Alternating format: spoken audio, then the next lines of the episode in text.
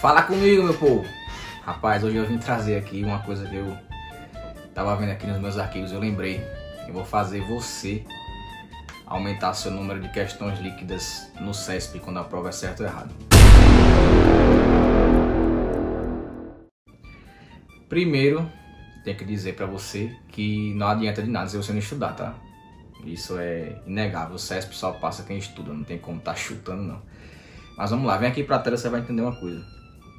O CESP, pessoal, geralmente ele tem ele tem uma configuração de prova de certo ou errado, onde quando sai o gabarito são 120 questões e uma anula a outra.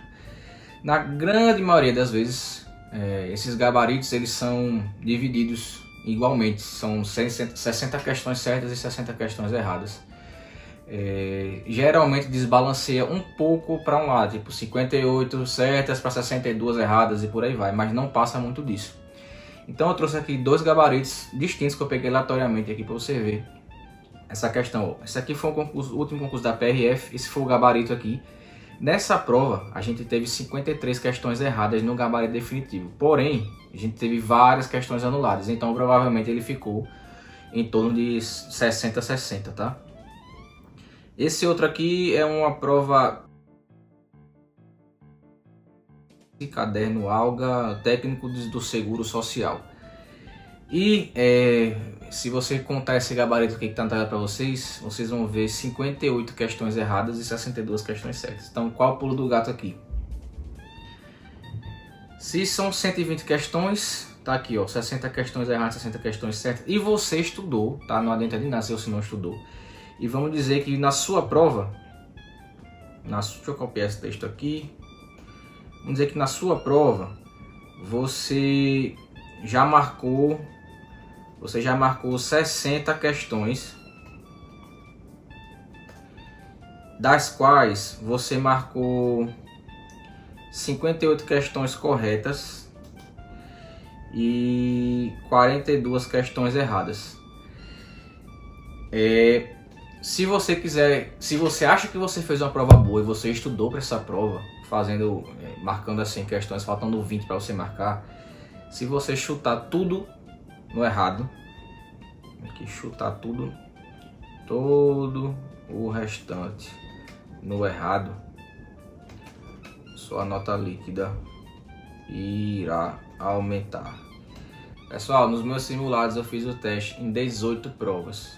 Das 18, só em uma que eu não consegui aumentar a pontuação. E mesmo assim, claro que numa situação de, de, de, um, de um concurso muito concorrido, ele poderia me tirar do concurso, né? Porque acabei descendo dois, três pontos, mas nada demais. Prefiro então arriscar numa probabilidade maior, sabendo que eu posso aumentar o número de questões líquidas meus, do que deixar tudo em branco. Isso óbvio se eu fiz uma prova boa. Se você não fez prova boa, não vai adiantar de nada você chutar. Tá? Outra, outra malícia aqui é o seguinte. Na hora de você, você preencher o seu gabarito lá, você vai dividir o seu gabarito em cinco questões. Então vamos colocar de 5 em 5. Vamos colocar questão 1, 2, 3, 4 e 5. Geralmente, pessoal, pode vir é, uma sequência de várias questões iguais. Como assim? Por exemplo, questão 1, correta. Aí questão 2, correta. Questão 3, correta. Questão 4, correta. Se você tiver, se você tiver que chutar a questão 5, pode chutar na errada. Tá? Geralmente ele não dá um bloco de 5 questões sequenciais. Geralmente, tá? Não estou dizendo que isso aqui vai salvar a sua vida, não. Mas muitas vezes vai. Então, divide teu gabarito de 5 e 5. Você vai chutar para o lado que está faltando questões. Outro exemplo, se você tivesse aqui, ó, certo, certo, vamos dizer, certo, errado, certo e certo. É mais provável que a quinta esteja errada, tá?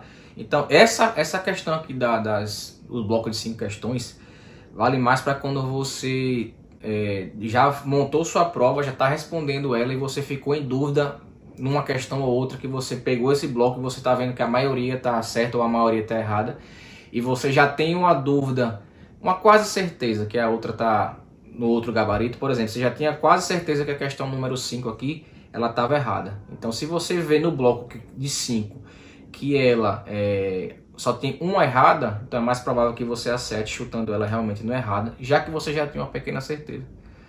Tá? Então, assim eu aumentei é, minha nota líquida em 18. Das 18 provas eu aumentei em 17 provas a minha nota líquida, fazendo dessa forma. Tá vendo? Cola com a gente que é sucesso, só vem.